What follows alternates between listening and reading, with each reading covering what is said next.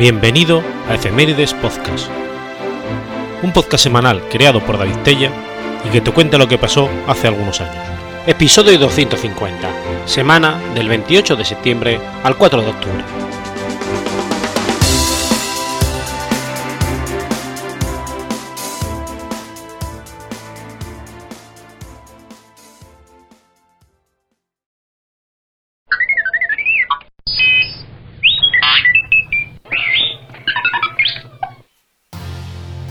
28 de septiembre del 351.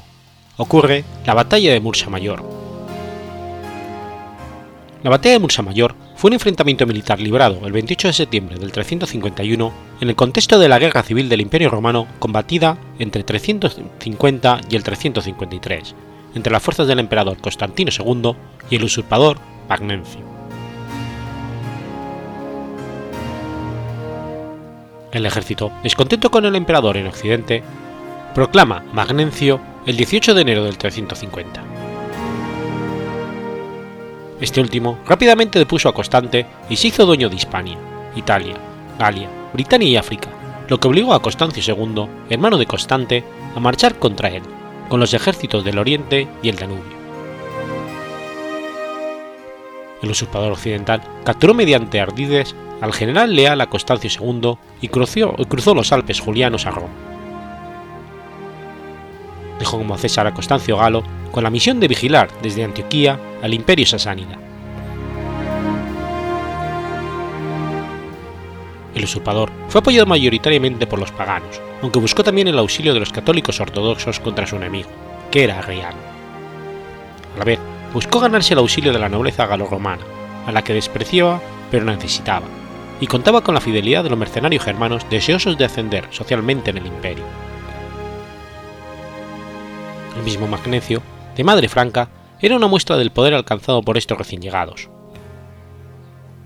Por último, sus políticas económicas para proteger a los más humildes o perdonar el atraso en el pago de impuestos le ganaron el favor de masas rurales y urbanas.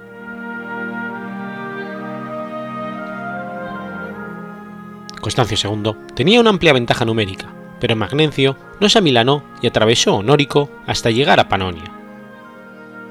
Se hizo con varias plazas fuertes estratégicas y derrotó a las avanzadillas y unidades de caballería de su enemigo.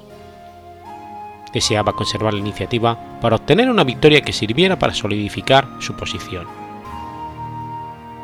Además, sufría de dificultades económicas para financiar su esfuerzo bélico, lo que le forzaba a intentar acabar rápido con la guerra.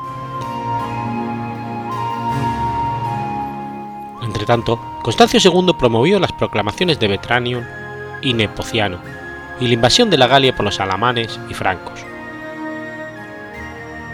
El usurpador nombró a su hermano Defencio César para que se encargara de derrotar a los bárbaros. Nepociano murió el 30 de junio defendiendo Roma del ataque del Magister Officiorum de Magnencio, un tal Marcelino. Vetranión se entrevistó con Constancio II en Sirmium y accedió a abdicar el 25 de diciembre, poniendo sus tropas a disposición del emperador.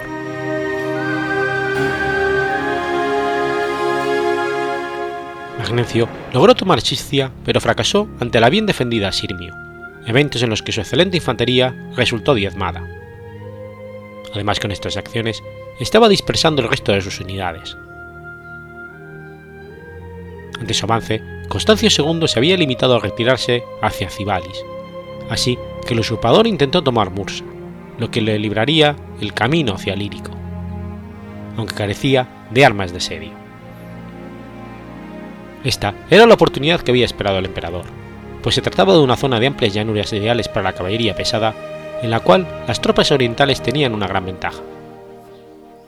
Constancio II procedió a aproximarse a su enemigo a toda velocidad, sin darle tiempo a Magnencio a retroceder. La intención había sido atraerlo, creyendo que avanzaba victorioso, a un terreno favorable para la caballería oriental, una gran planicie. Las avanzadillas orientales intentaron emboscar a sus rivales, ocultándose en un anfiteatro abandonado en las afueras de la ciudad. Según Zonaras, Constancio II era seguido por 80.000 soldados de los que la mitad de estos iban a caballo. Originalmente el emperador contaría con un ejército de campo organizado en 20 legiones y 6 regimientos de caballería en Tracia, 15.000 a 20.000 comitantenses, sin contar las milicias limitaniae, ni los aliados armenios, ni los 3.000 miembros de su guardia que lo acompañaban permanentemente. En Panonia se sumarían los 20.000 soldados aportados por Boetranio.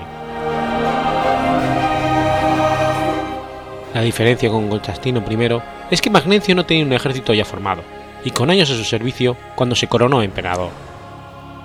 Tuvo que reclutar celtas, gálatas, sajones y, y francos, usando como núcleo de sus fuerzas a las legiones del Rin, llevándose con él a muchos veteranos, lo que debilitó seriamente la capacidad romana de dominar la Galia en los años posteriores.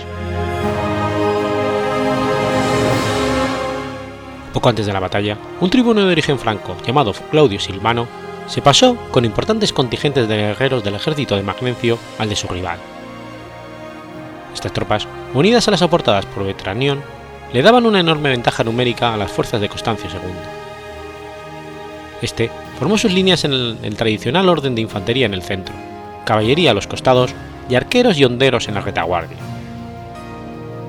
Apoyaba su derecha en el río Drave, ordenó a la caballería de su izquierda cargar para encajonar al enemigo contra el curso del río. Magnencio no ordenó bien a sus tropas, y al no poder tomar Mursa, estaba atrapado en una llanura amplia y abierta. Tampoco podía retirarse porque habría desmoralizado a su ejército y muchos más desertarían. Comenzó la lucha exhortando a sus soldados y dando órdenes a gritos desde su caballo como un jefe bárbaro. Así, solo a derecha huyó ante la carga enemiga, pero su centro de britanos y galos chocó con su contraparte enemiga, sufriendo muchas bajas de ambos bandos. Los generales se lanzaron a la cabeza de sus unidades para animarles. El jefe de los arqueros a caballo armenio de Constancio II, Menelao, que mató a muchos enemigos con sus flechas y también da con una a Rómulo, jefe de la escasa caballería de Magnencio, logra llegar hasta su rival y herirlo de muerte. El ejército occidental también pierde a Arcadio, jefe de la infantería gala o britana, y a Marcelino. En esos momentos, el usurpador guardó sus insignias imperiales en su silla de montar, vistió como soldado razoso y lanzó el galope su montura, para que lo creyesen muerto. La supuesta muerte de su líder devastó a su ejército, algo normal en la época, y se preparó para resistir hasta el final.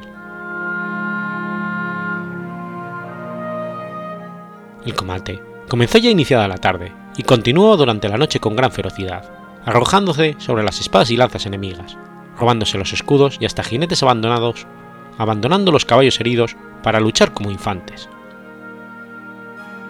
Muchas unidades se desbarataron, pero volvieron a organizarse y muchos de los jinetes que desmontaron rompieron sus largas lanzas para poder luchar como oplitas hasta que sus armas quedaran inservibles y sus armaduras y cascos rotos. La infantería británica y gala, demostrando su calidad, solo pudo ser vencida por la intervención masiva de la caballería. Los catrafactos orientales cargaron varias veces apoyados por una lluvia de flechas que deshizo a esas unidades. Muchos soldados de Magnencio trataron de cruzar el río, pero como era de la noche, se ahogaron.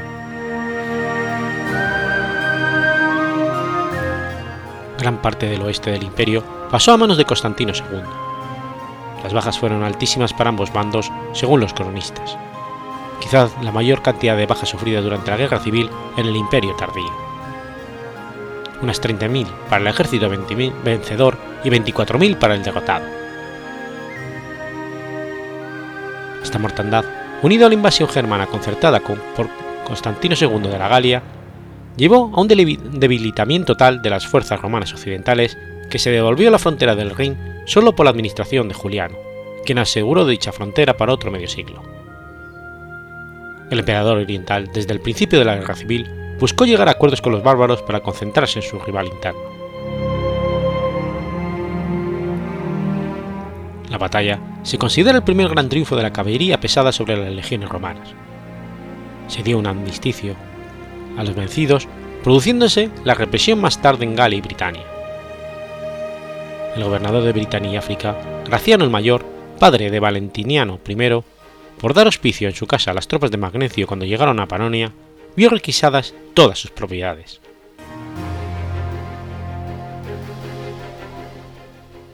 Magnencio pasó el invierno en Aquilea y Constantino II en Sirmium. Las fuerzas del usurpador aún eran poderosas, así que el emperador oriental negoció con los alamanes ataques coordinados. La necesidad de reemplazar los 10.000 o 20.000 hombres perdidos en la campaña anterior fue una enorme presión sobre la población, afectando la estabilidad de su régimen.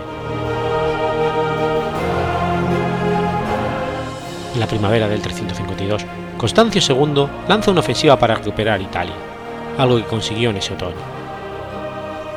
El usurpador se retiró a sus bastiones occidentales. Al año siguiente Magnencio intentaría una última resistencia en Mont Seleucus.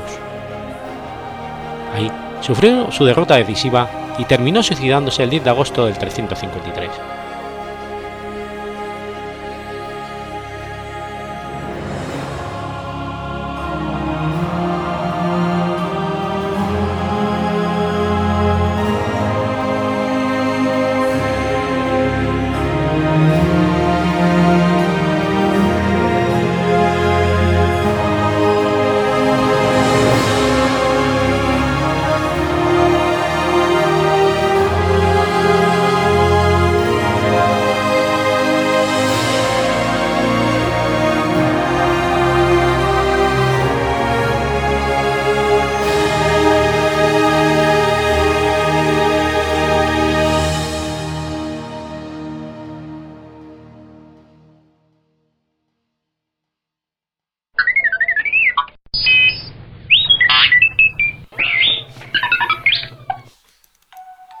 29 de septiembre de 1913. Nace Stanley Kramer. Stanley Kramer fue un director y productor estadounidense. Su trabajo fue reconocido con el premio en memoria de Irving Thalberg en 1961. Stanley Kramer vivió junto a su abuelo en la zona del barrio neoyorquino de Manhattan conocido como la cocina del infierno. Desde una edad muy temprana, Kramer tuvo contactos con la industria del cine. Su tío, Earl Kramer, trabajó en la distribución de las películas de la Universal Pictures y su madre era secretaria de la Paramount Pictures. Así las cosas, Kramer acabó sus estudios en el DeWitt Clayton High School de Bronx y en la Universidad de Nueva York. Kramer tenía pensado empezar derecho cuando en el último año de carrera se le ofreció la posibilidad de trabajar en el departamento de elaboración de guiones de la 20th Century Fox. En 1941 trabajó como ayudante de producción en The Moon and Six y So Ends Our Night. Dos años después, Kramer es alistado en el ejército y trabaja en las unidades de cine de Nueva York. En 1948, Kramer crea una productora independiente, Screenplay Incorporated. Sus socios en la compañía son los guionistas Herbie Baker, el publicista George Glass y el productor Carl Foreman, al que conoció durante la guerra.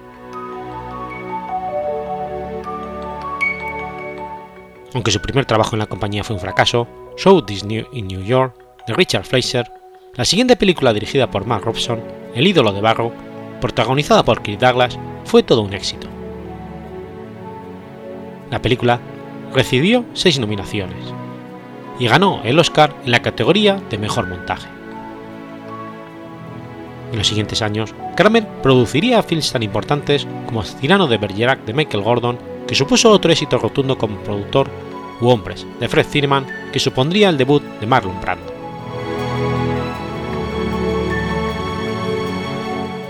Un año después, Harry Cohn, presidente de Columbia Pictures, ofrecería a Kramer la oportunidad de hacer películas con la firma de su estudio. Kramer tenía plena libertad de realizar proyectos siempre que no pasaran del millón de dólares de presupuesto. Aunque Kramer aceptó el trabajo, se dedicó el resto del año a acabar un proyecto independiente de gran interés para él, Solo ante el peligro, un western dirigido por Fred Zinnemann. El proyecto, aparte de ser un éxito total de público, recibió cuatro Oscars.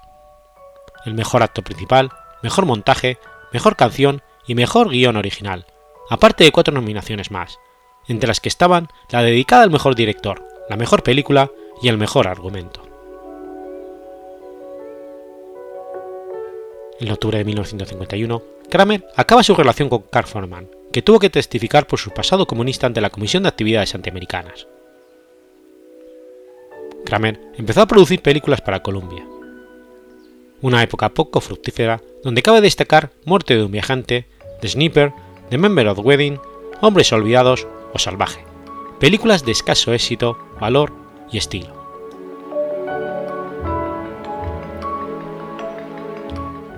En 1953, el presidente de Columbia, Harry Cohn, y Stanley Kramer acordaron rescindir el contrato del productor. De todas formas, Kramer quiso despedirse de la compañía con el único éxito de su etapa por la productora, la película El motín del Kane, que fue una adaptación de la novela de Herman Wood y dirigida por Edward Dmytryk. A pesar del éxito, Kramer tuvo que resistir las críticas de la Marina norteamericana, ya que el papel irascible y tirano del teniente Phil Graham Quinn, que encarnaba Humphrey Bogart, atentaba contra la moral de la Marina.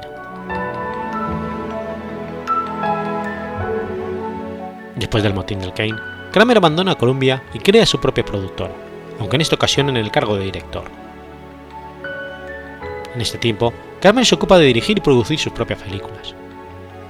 Así surgen productos como No serás un extraño y Orgullo y Pasión.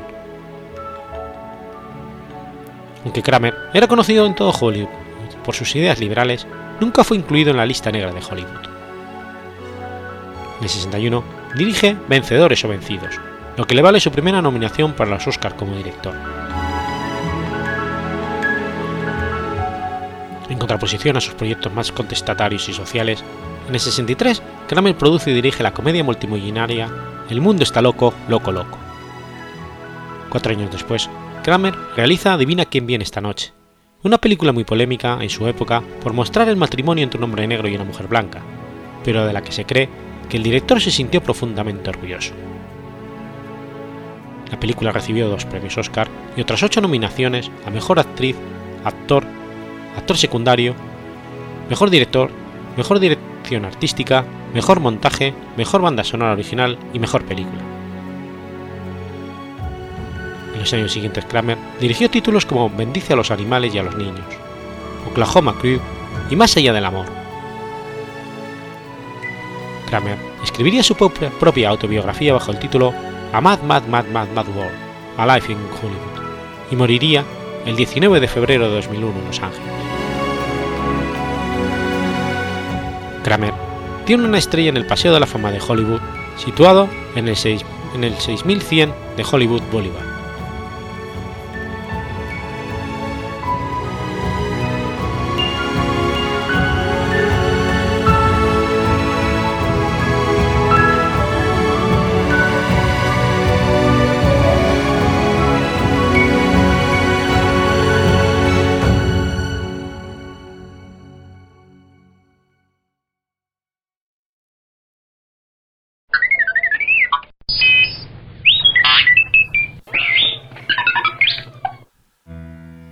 30 de septiembre de 1900. Muere Patrick White. Patrick Victor Martindale White fue un escritor australiano ganador del Premio Nobel de Literatura en 1973 por una, una narrativa épica y psicológica que introdujo la literatura de un nuevo continente en el mundo de las letras. Desde 1935 hasta su muerte, publicó 12 novelas, dos libros de cuento y ocho obras de teatro. Asimismo un importante coleccionista de arte moderno australiano y arte aborigen.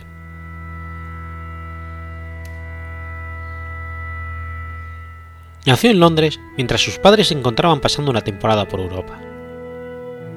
Cuando tenía seis meses de edad, sus padres regresaron a Australia y se establecieron en Sydney, donde su padre, agricultor y ganadero, tenía que atender una propiedad compartida junto con otros tres hermanos. Tuvo una infancia enfermiza debido al asma.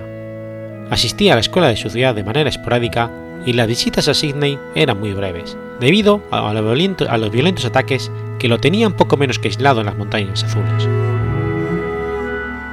Cuando tenía 13 años, sus padres lo enviaron a una escuela de Cheltenham, Inglaterra. Durante cuatro años pasó según él mismo, una vida miserable como colono en una escuela inglesa. Cuando cumplió los 16 años, viajó con sus padres por Europa, incluyendo Escandinavia, Noruega y Suecia, que lo impresionaron particularmente, al tiempo que descubría a Ibsen y a Strindenberg. Posteriormente, se trasladó al King College en Cambridge, donde descubrió la literatura francesa y alemana. Durante sus vacaciones visitaba Francia y Alemania para practicar estos idiomas. Una vez finalizados sus estudios universitarios, decidió trasladarse a Londres y hacerse escritor gracias a que su padre lo ayudaba a sobrevivir mientras intentaba escribir. En 1939 se publica en Londres su primera novela, Un Valle Feliz, que fue bien recibida por la crítica, lo que hizo que White se sintiera convertido finalmente en escritor. Viajó a Nueva York esperando repetir su éxito, y recorrió varias editoriales que no aceptaron su trabajo, hasta que finalmente Viking Press aceptó tomarlo como autor. Mientras viajaba entre Londres y Nueva York, consiguió escribir su segunda novela, La vida y la muerte, aunque de manera apresurada. En 1940, durante la Segunda Guerra Mundial, fue comisionado como oficial de inteligencia de la RAF, en Oriente Medio y Grecia. Durante este periodo conoció a Manolin Laskais, que permaneció como soporte de su vida y su trabajo, y con quien regresó a Australia una vez finalizada la guerra. Alrededor de 1950, comienza a escribir El árbol del hombre, que tuvo una excelente acogida en Inglaterra y en los Estados Unidos, pero que fue recibida con desprecio por la crítica en Australia.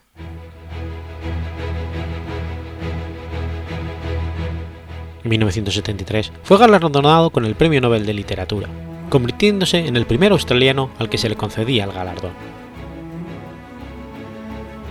Con el premio recibido por el Premio Nobel de Literatura, se crearon los premios literarios Patrick White para impulsar el desarrollo de la literatura australiana.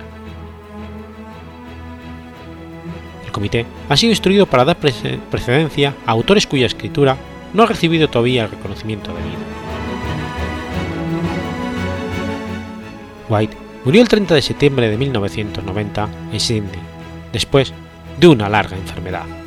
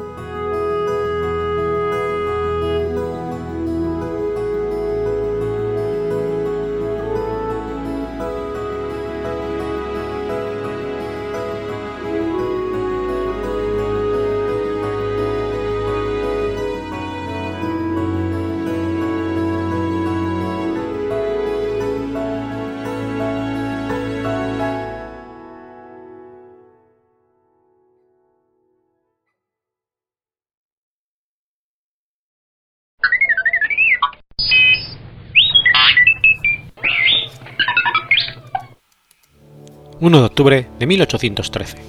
Sucede la batalla de Vilcapugio. La batalla de Vilcapugio fue una contienda librada durante la Guerra de Independencia de Argentina en la segunda expedición auxiliadora del Alto Perú, en la que las tropas rioplatenses al mando del general Manuel Belgrano fueron derrotadas por las tropas realistas comandadas por el general Joaquín de la Pezuela,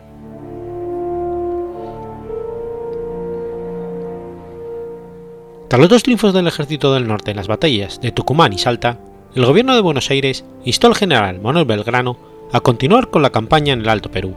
Belgrano, por entonces ya enfermo de paludismo y con dificultades para abastecer al ejército a su mando con muchos reclutas nuevos y de eficiente artillería, pues escaseaban las mulas, acató sin embargo la orden desde su establecimiento en Jujuy.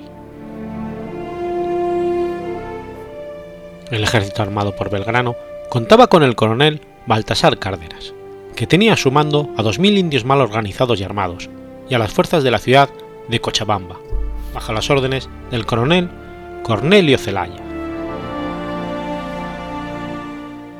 Ambos tuvieron órdenes de sublevar las poblaciones indígenas situadas a espaldas de los realistas. Belgrano, a su vez, sabedor de que el ejército realista no tenía casi mulas para mover su artillería y provisiones, planeaba atacar por el frente, intentando realizar el clásico movimiento de pinzas, con la seguridad de que el general de la Pezuela no se atrevería a jugarse en una batalla el destino de la campaña.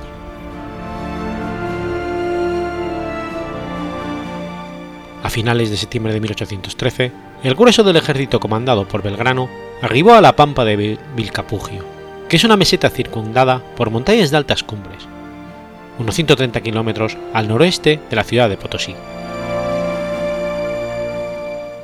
En la aldea de Condocondo, ubicada a orillas del lago Popó, estaban establecidas las tropas realistas al mando del propio general Joaquín de la Pezuela y de su comandante, el salteño Saturnino Castro. Este logró cerrar el paso de las tropas de Cárdenas, cortando así las comunicaciones entre el campamento de Belgrano y las tropas del gobierno de Buenos Aires en Cochabamba. Entre los papeles de Cárdenas, Castro logró secuestrar las instrucciones secretas de Belgrano. El general Joaquín de la Pezuela, que se encontraba en una estricta defensiva debido al desmoralizamiento de su ejército realista, gracias a los documentos caídos en su poder, se enteró de los planes de Belgrano. Gracias a ello, planeó dos posibles acciones militares. Una primera posibilidad era resistir en sus posesiones los esperados ataques de Belgrano y Celaya, plan que con seguridad a la larga le traería la derrota. Contra todo lo esperado, tomó una segunda opción y avanzó por las montañas presentando batalla en Vilcapugio el 1 de octubre. La lucha tomó por sorpresa a las tropas rioplatenses. Aún así, las secciones veteranas del ejército del norte contuvieron e hicieron retroceder al ala izquierda y centro realista, hasta el punto que el mismo Joaquín de Pezuela reconocería en sus partes al virrey del Perú que daba por perdida la batalla, pero su propia ala derecha se mantenía en el campo de acción y derrotaba a la sección izquierda argentina. Si el ejército del norte hubiera continuado la persecución de las deshechas tropas virreinales o atacado la sección del este, que se encontraba en el campo de batalla, la victoria hubiera sido segura. Sin embargo, un toque de reunión, más la llegada de un escuadrón de caballería realista al mando del coronel Saturnino Castro, confundió a los argentinos, quienes se desbandaron. El ejército realista se reorganizó se adueñó de toda la artillería con la que continuó cañoneando la posición de las tropas de Belgrano que continuaban en los campos de batalla, las cuales debieron procurar salvarse de una completa destrucción. Ante la situación y la sorpresa de Belgrano, el mismo general subió a un morro asido de la bandera y llamó a reunión a su tropa. Únicamente acudieron 300, entre ellos el mayor general Eustoquio Díaz Vélez, Gregorio Perdíez y Lorenzo Lugones. Por la noche Belgrano pudo evitar a los realistas y emprender la retirada. Acordó con Díaz Vélez que fuese este quien tomara la ruta hacia Potosí y reuniera a los otros hombres dispersos. El resultado de la batalla fue más de 1.500 bajas, más de 400 fusiles perdidos y casi todo el parque de artillería. posterioridad, Díaz Vélez se posicionó en Potosí a la cabeza de un cuerpo de tropas. Belgrano, con el resto del ejército, se ubicó sobre el flanco izquierdo del enemigo. Se reorganizaban para proseguir la campaña del Alto Perú, según las órdenes del gobierno de Buenos Aires. A pesar de que se pueda pensar que una fatalidad, la caída de los papeles privados de Cárdenas en manos de Castro, trastocó el plan argentino, no es menos cierto que Belgrano confió demasiado en la supuesta falta de movilidad de su oponente. La ubicación de su campamento, tan cerca del de los realistas, con demasiada anticipación al resto de sus aliados, resultó un error gravísimo, ya que les dio a los virreinales la oportunidad de realizar el ataque por sorpresa. Más aún, sabiendo que tres días más le hubieran asegurado rodeada del campamento realista con la totalidad de sus fuerzas.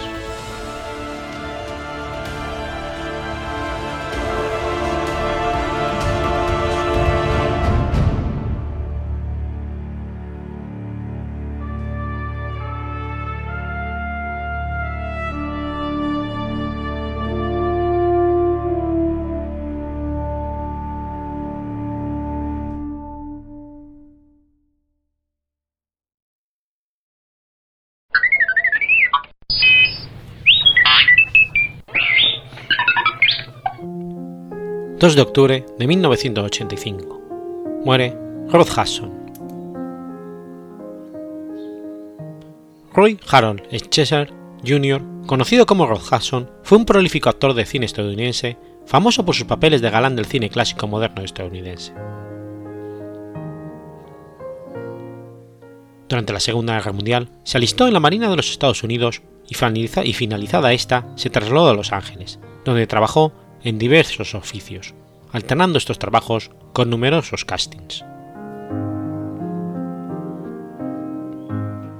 Al final de la década de los 40 consigue aparecer en pequeños papeles, logrando un contrato con Estudios Universal en el 49. La citada productora le considera un actor poco prometedor, con gran magnetismo para el público femenino y lo somete a un adiestramiento que incluye clases de interpretación, baile y canto, esgrima, montar a caballo, entre otras cosas. Entre sus primeras películas, con papeles menores, destacan Escuadrones de Combate de Roll Wash, con Edmond O'Brien y Robert Stack, y Wilchester 73 de Anthony Mann. Durante la década de los 50 y principios de los 60, se convirtió en uno de los grandes galanes de Hollywood, trabajando con Jane Wyman en Obsesión y Solo el cielo lo sabe, Orgullo y raza con Laure Bacall en Escrito sobre el viento. Las tres películas son dirigidas por Douglas Sirk. El gigante, de George Stevens, se codeó con James Dean y Elizabeth Taylor. Por este papel consiguió su única nominación al Oscar. En el 57 fue estrella principal en el film bélico Himno de Batalla,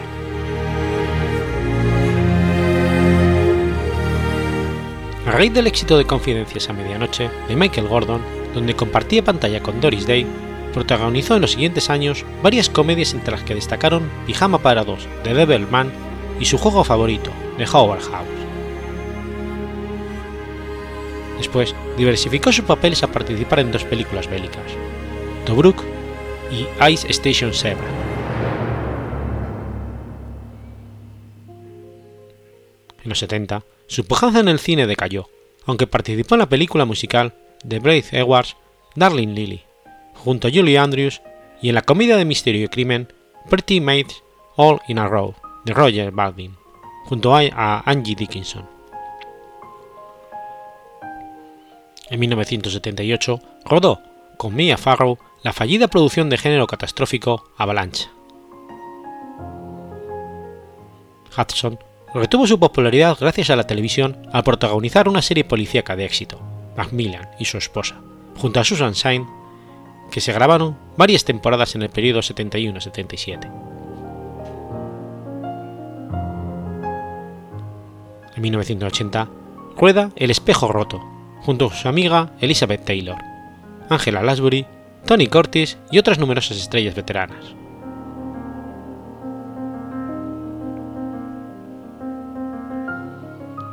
Su postura masculina y varonil era muy apreciada por el público femenino de la época, lo cual no hacía sospechar ni en lo más mínimo de su homosexualidad, oculta por el actor y conocida solo por círculos más íntimos.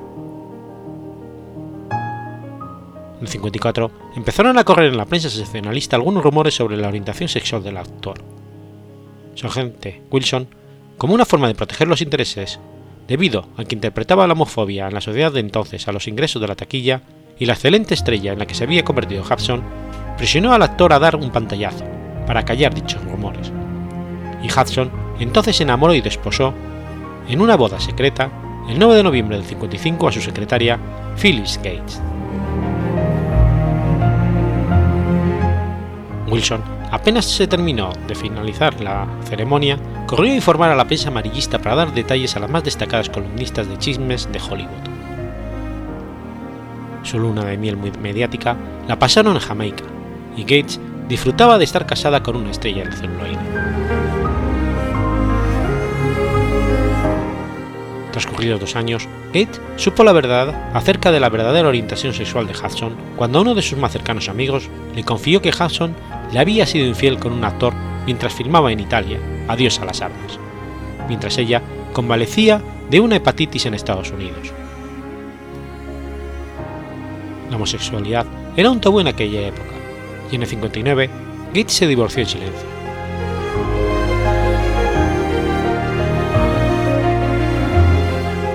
Hudson no volvería a tener otra compañía femenina conocida el resto de su vida. Se contagió de VIH en la década de los 80 y fue diagnosticado el 4 de julio del 84, más o menos en las fechas en que participaba en la serie de televisión Dinastía. Al parecer, encubrió su enfermedad durante la grabación y se rumoreó que cuando Linda Evans lo supo, cundió la alarma porque ella se había besado con él en una escena. En aquella época, las vías de transmisión del VIH no se conocían demasiado bien y mucha gente seguía pensando que la enfermedad se contagiaba por simple contacto. Ese mismo año se hizo público que padecía un cáncer de hígado, de hígado irrecuperable.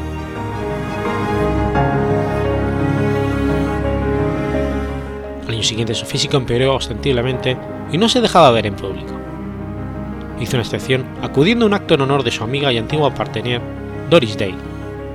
Estaba tan demacrado que la propia actriz, sin preguntarle por su salud, supo que algo grave le sucedía.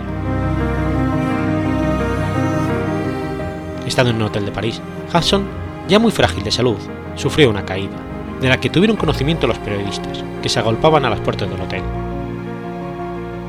Dado que se sentía perseguido por los medios, Hudson decidió hacer pública su enfermedad. Permitió que un representante atendiese a la prensa para comunicarle sus problemas de salud.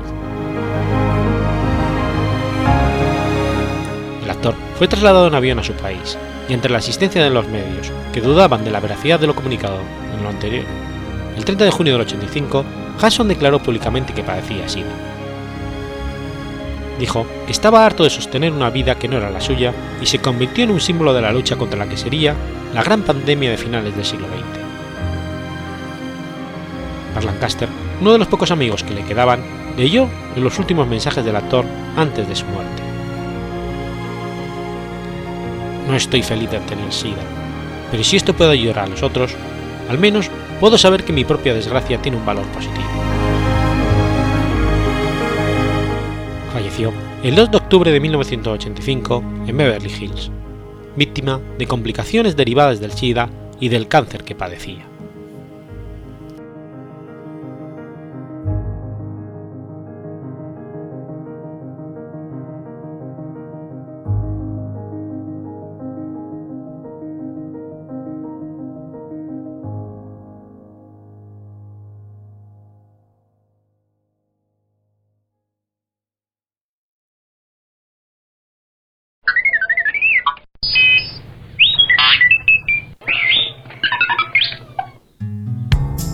3 de octubre de 1610. Nace Gabriel Lalemant. San Gabriel Lalemant es un santo patrón de Canadá y mártir jesuita. Es uno de los misioneros mártires de Norteamérica entre 1642 y el 49. De ellos, cinco fueron martirizados en Canadá y tres en el estado de Nueva York.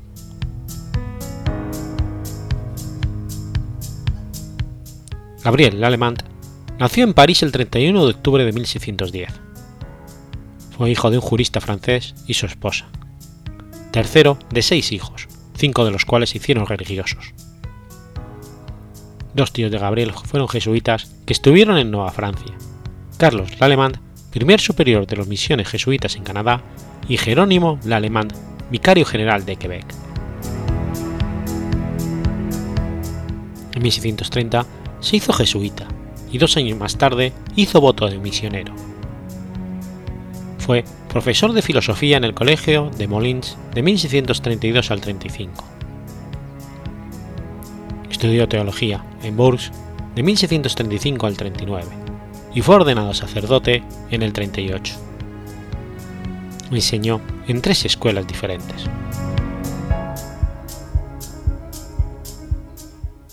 En septiembre de 1646 llegó a la ciudad de Quebec, donde pasó los primeros meses estudiando el idioma y las costumbres de los hurones. El sacerdote François Joseph Bresani, compañero misionero en Nueva Francia, se refirió a él como un hombre de, de constitución débil. Durante los primeros dos años, Gabriel trabajó en los alrededores de Quebec y en el lugar de comercio de Tres Rivieres, referido en inglés como The Three Rivers. En septiembre de 1648 fue enviado a Wendake, territorio de los Hurones, como ayudante de sacerdote de Juan Brebeuf, y fue enviado a la misión de Sainte-Marie aux Pays des Sorons. En febrero del 49 reemplazó a Natalio Chavel en la misión de San Luis.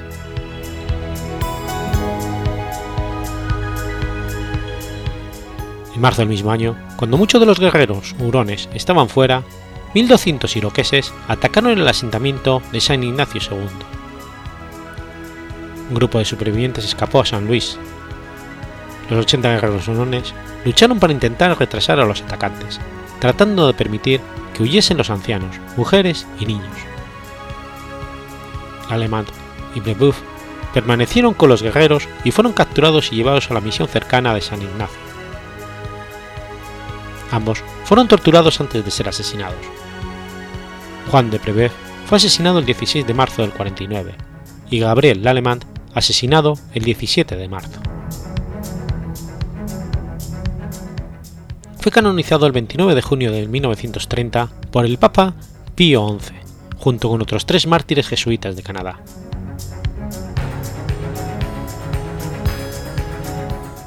Tras la retirada del grupo de guerreros iroqueses del lugar el 19 de marzo, siete franceses fueron a San Ignacio II a recuperar los cuerpos de los jesuitas y los hurones. Fueron enterrados en la misión de San Marí. Huesos de estos dos santos se llevaron a la ciudad de Quebec como reliquias, y en la actualidad el Santuario de los Mártires de Midland, en Ontario, alberga reliquias de Juan de Brebeuf, Gabriel del Alemán y Carlos Garnier.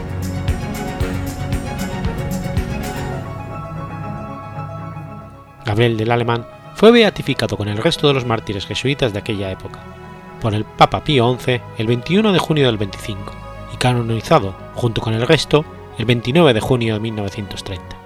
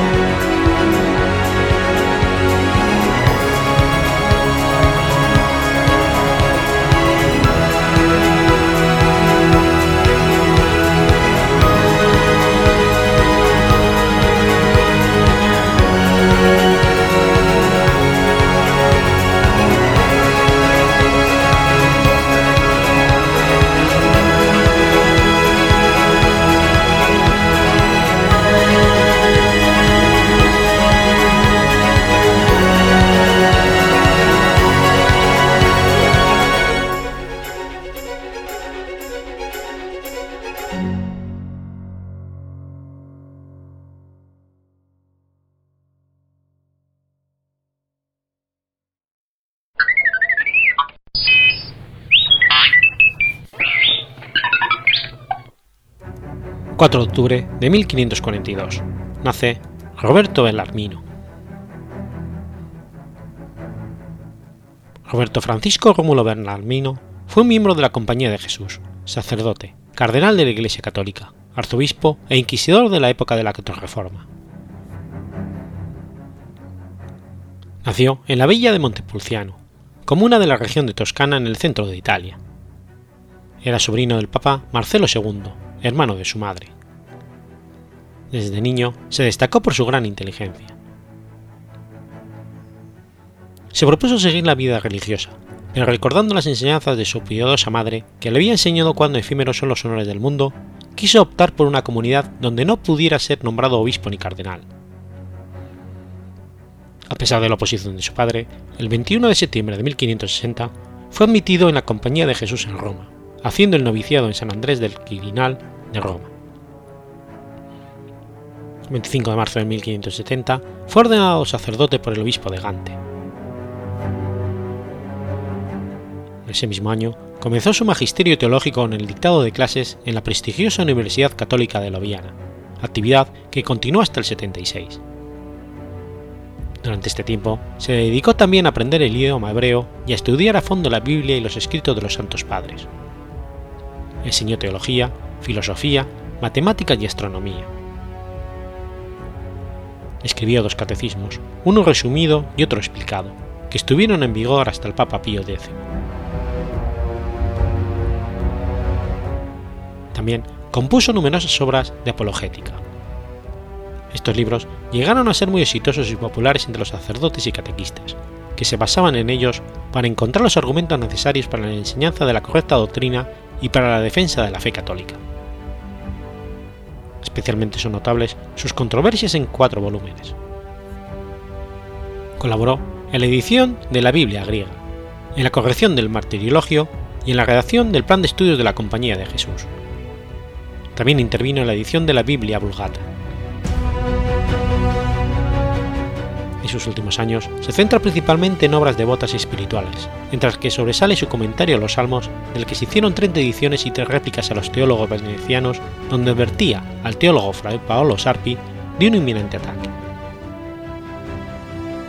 Muy en contra de sus deseos personales, fue nombrado cardenal y después arzobispo. intervino en el proceso inquisitorial romano contra Giordano Bruno, que duró ocho años. Figuró en las reuniones del Santo Oficio desde la sesión del 24 de marzo de 1597. En enero del 99 propuso la redacción de ocho proposiciones que fueron presentadas a Bruno para que adjurase. A partir del 5 de abril de 1599, Belarmino figuró en las sesiones en calidad de cardenal. Finalmente, Giordano Bruno se negó a retractarse de sus opiniones a favor de que había otros mundos aparte de la Tierra, de que los seres humanos reencarnan y de que Satanás, finalmente, sería salvado por Dios. Por otra parte, se opuso a la doctrina de la Santísima Trinidad, la divinidad de Jesús de Nazaret y la virginidad perpetua de María, entre otros. Roberto Bellarmino fue uno de los siete cardenales del Santo Oficio que juzgaron a Bruno y que participaron en la reunión en la que se le condenó a ser quemado vivo en la hoguera. En 1616, el Santo Tribunal hace un análisis de la teoría heliocéntrica, que ya había sido expuesta en 1542 en la última obra de Nicolás Copérnico, y que empezaba a tener mucha fama en el ámbito científico, filosófico y teológico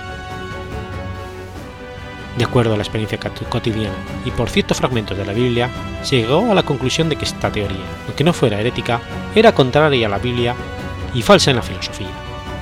Por eso Belarmino es mandado que poco después a amonestar de manera amistosa a Galileo Galilei y pedirle que no expusiera su teoría como verdad absoluta, sino como hipótesis. En el fondo, la Iglesia no pedía más que una cosa, tiempo, tiempo para madurar y reflexionar cuando a través de sus teólogos más sabios, tales como el santo cardenal Bellarmino, le exigía a Galileo que defendiera la doctrina copernicana solo como hipótesis. Y cuando en 1616 ponían el índice de Revolutivus de Copérnico, Donec Corrigatus, es decir, hasta que se le diera forma hipotética a los pasajes que afirmaban el movimiento de la Tierra de manera absoluta. El Papa Paulo V le pidió que volviera a Roma, donde se hizo cargo de la Biblioteca Vaticana. Murió en Roma el 17 de septiembre del año 1621. Fue beatificado y canonizado por el Papa Pío XI en 1930 y declarado doctor de la Iglesia un año después. El 26 de abril de 1969, el Papa Pablo VI creó un título cardenalicio, San Roberto de la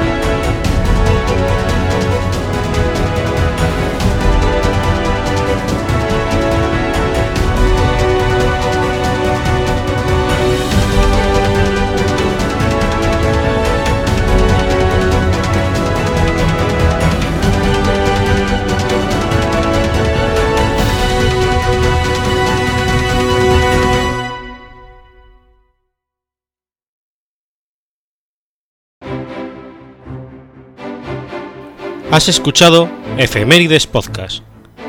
Si quieres ponerte en contacto conmigo, puedes hacerlo por Twitter a la cuenta arroba efemeridespod o mi cuenta personal, arroba telladavid, o por correo electrónico a la dirección efemeridespod.gmail.com.